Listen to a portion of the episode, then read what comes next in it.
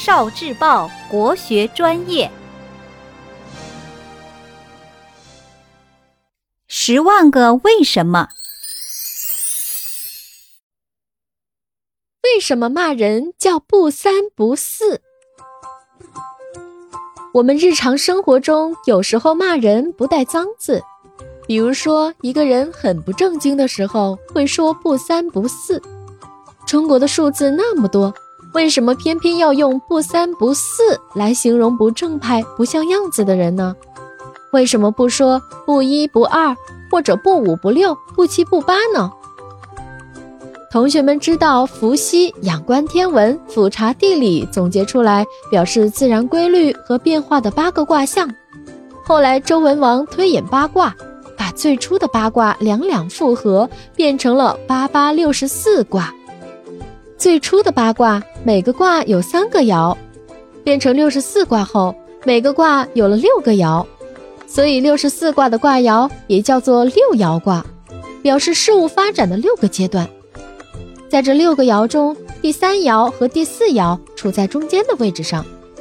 六爻里，上边两个爻表示天道，下边两个爻表示地道，中间两个爻表示人道。所以我们可以知道。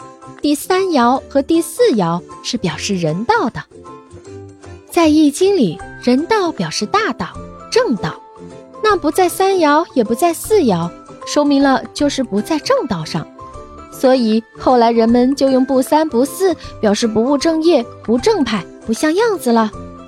关于不三不四，还有一种说法，根据史料记载，我们的古人认为天是一，地是二。天地相加为三，还说道生一，一生二，二生三，三生万物。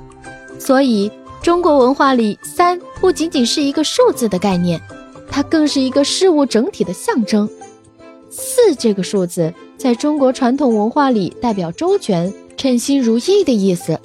所以很多的名称和成语喜欢用四，因为三和四都是很好。